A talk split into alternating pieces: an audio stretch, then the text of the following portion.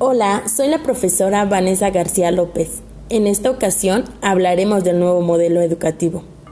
Recordar es volver a vivir. Escuchar el chirrido de un gis sobre la pizarra, el sonido de un plumón en el pizarrón.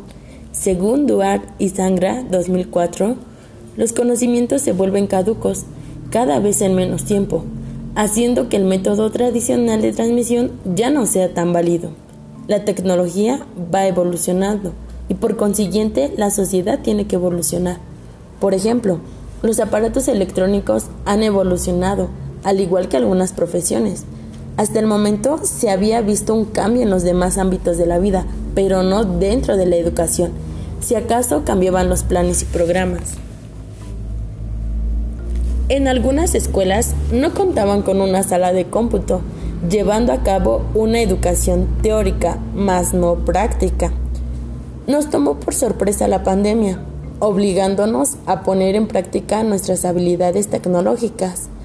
En la educación presencial, el principal protagonista de la clase era el docente, pero ahora, en la educación a distancia, los padres juegan un nuevo rol más protagónico, monitoreando el trabajo de sus hijos Cabe recalcar que no en todos los casos. Ahora se pondrá en marcha la educación híbrida. Según Dallas 2005, se está llevando a cabo una evolución de aulas de informática a información de centros en línea, enseñanza no siempre presencial. En el centro de la propuesta se encuentra el estudiante y el desarrollo de competencias claves para su vida futura y para el nuevo modelo pedagógico autonomía en el aprendizaje y el uso del tiempo. La dualidad de la educación híbrida es una oportunidad para optimizar qué hacer en el tiempo presencial y qué hacer en el tiempo remoto.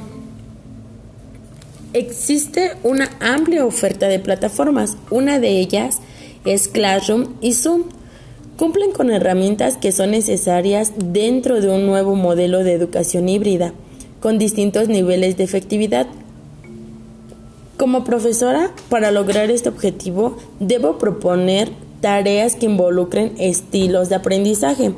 Según Araya 2007, Ávila y Samar 2004, Gallego y Martínez 2003, Popescu y Navarro 2005, mencionan que algunos estudios han demostrado que los estudiantes aprenden mejor en la web que en clases tradicionales. Con base en lo anterior, el maestro debe motivar al alumno para construir el conocimiento, utilizando las nuevas alternativas tecnológicas. Por otro lado, el trabajo en la red tiene la ventaja de que permite un alto grado de autonomía al alumno, no solo a nivel organizativo, sino también en cuanto al modo en que aprende, una de las desventajas que tendrá este nuevo modelo educativo son las brechas de acceso a conectividad y dispositivos. Como se ha visto en este ciclo escolar, implica un gran rezago escolar. Se espera que dentro de esta educación híbrida los estudiantes que no cuentan con un dispositivo puedan entregar actividades y puedan asistir a clases presenciales, siempre y cuando los papás autoricen.